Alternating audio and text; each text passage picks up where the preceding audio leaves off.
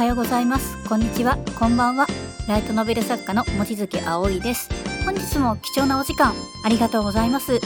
このポッドキャストは文章についてお話しさせていただいておりますけれどもあくまで自分の考え方ですので絶対的なものではないです。なのでお茶やコーヒーを片手にリラックスして聞いていただけたらなと思います。もし文章に関する気になること質問などがございましたらアドレスがポッドキャストの説明文のところにございますのでそちらにご連絡ください。それでは早速本題に入っていこうと思います。で本日はですねえー、っと先生は文章は自分の中から出てくるとおっしゃいますが具体的にどういうことなのですか？ですね。あー、これはですね、ちょっと本当に細かく話してしまうと長くなってしまいますので、ちょっと端的にお伝えさせていただきますね。でこれ結論を申しますと、あの文章は書き手の価値観に準ずるものだと私は思っているんですね。といっても、この価値観って言葉がまたちょっと難しいんですけれども、ま、なのでざっくり分類すると、まあ、価値観というのは、自分の過去の経験や判断と、あと、人によっては宗教的な見方もありますよね。日本は無宗教なので、の方が多いとは思いますけれども、あとは、その社会性。特に日本は世界から見たらかなり特殊な社会性がありますよね。あと、同じ国の中でも、その地域で、だけ発展したという言い方はちょっと変かもしれないですけれども、その地域の文化などですね。日本でしたら、極端に言えば、西と東で若干文化分かれてますよね。同じ日本語だとしても。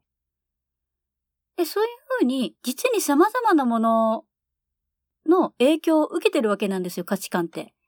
で、それらの集合体が、まあ、文章として出てくるわけなんです。まあ、つまり、あなたの内面である、ということなんですね。逆を言えば、価値観がしっかりしていないと、まあ、分かってないとですね、自分自身の。ま、個性的な文章が書けないということにもつながってきます。まあ、そりゃあ、あの、そうなんですけれども、あの何分自分の軸、自分軸っていうのを持ってないのですから、もう説得力も何もあったもんじゃないですよね。ご自身の頭で考えてない人の言葉なんて何の威力もないことをもう気づいていらっしゃると思います。もうなんかどっかで聞いたような言葉だなっていう感じですね。なので、あの、文章を書かせると、その人の本性が読み取れちゃうわけなんですよ。あの、SNS でも何でもいいんですけれども、まこれ、どこかで、あれ、言ったか書いたか忘れちゃったんですけれども、まあ、どこかでお伝えさせていただいたとは思います。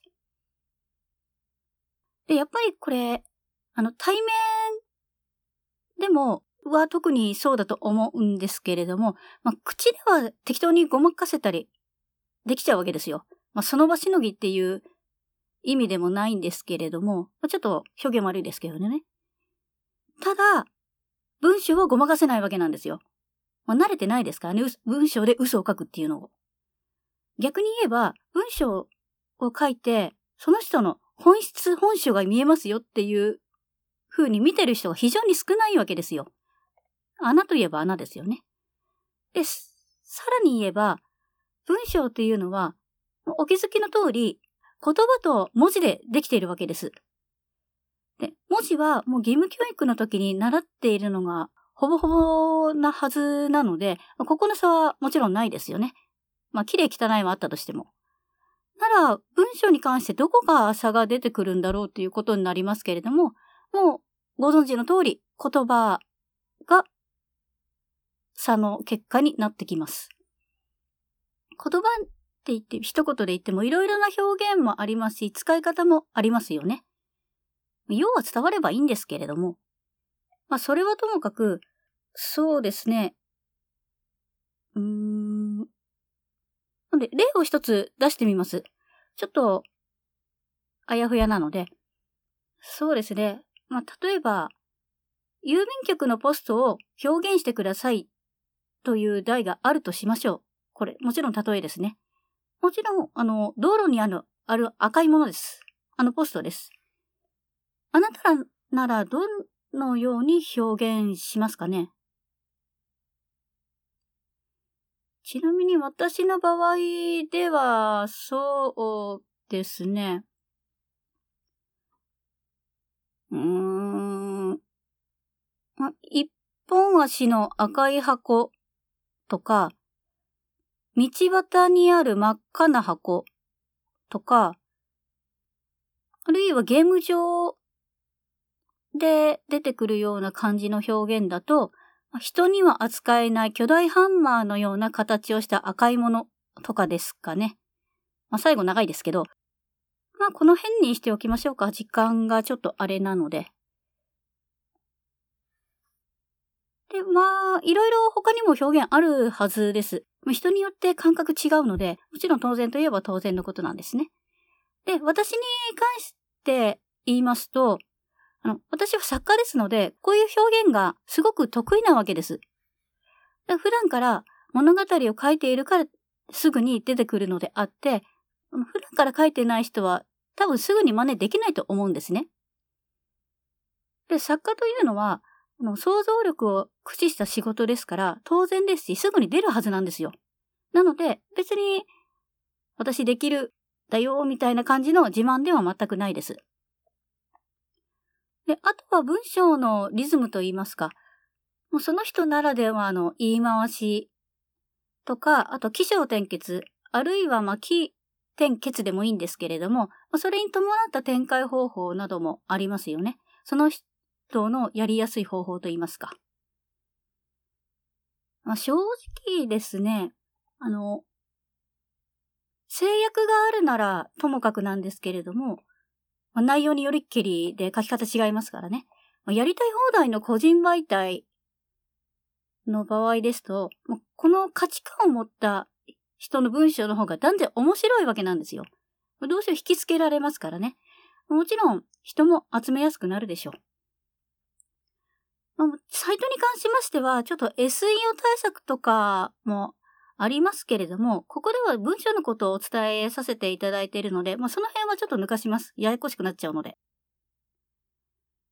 で、この文章に関してなんですけれども、あの、今まで Google のアップデートっていうのがあったはずなんですよ。あの、ペンギンだかパンダでしたっけ？ちょっと詳しくは、あの、ご自身で調べていただきたいんですけれども、この Google のアップデートの歴史を振り返ればわかりますけれども、これくだらないテクニックを使ったサイトっていうのはことごとく潰れてますよね。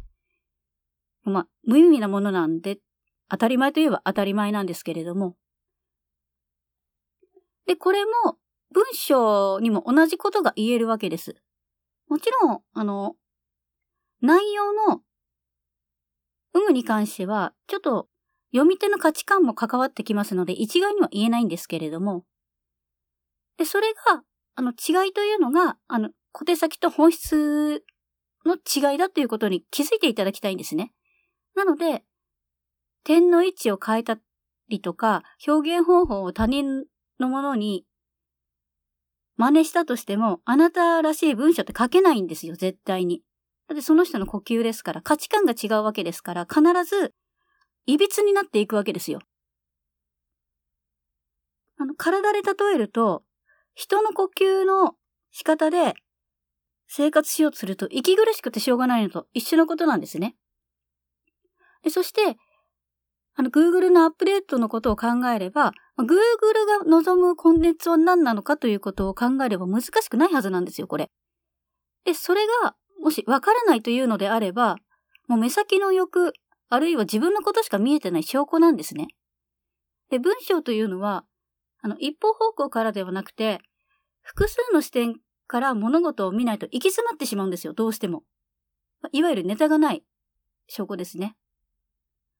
で、これ対面で話しているとよくわかるんですけれども、まあ、特にそうですね、セールスのことを思い浮かべていただくと、納得していただけるとは思うんですけれども、いいことしか言わない。つまり一本方向のことしか言わない人って信じられますかね？信じられないですよね。いや、それ絶対裏があるでしょっていう感じになると思うんですよ。で、世の中って表裏一体なので、二つ以上の意味や存在というものがほとんどのものに存在すると私は考えているんですね。まあ、月と太陽もそうですし、それと同じことなんですよ。だから自分の考えを持たないと、周りに流されてしまうわけなんですね。周りと同じ価値観なら同じような文章しか書けない。いわゆる個性がない文章しか書けないっていうのも納得されると思うんですよ。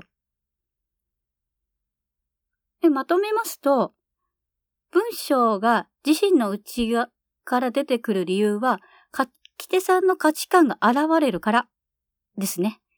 価値観はその人の考えとも言い換えられると私は思っています。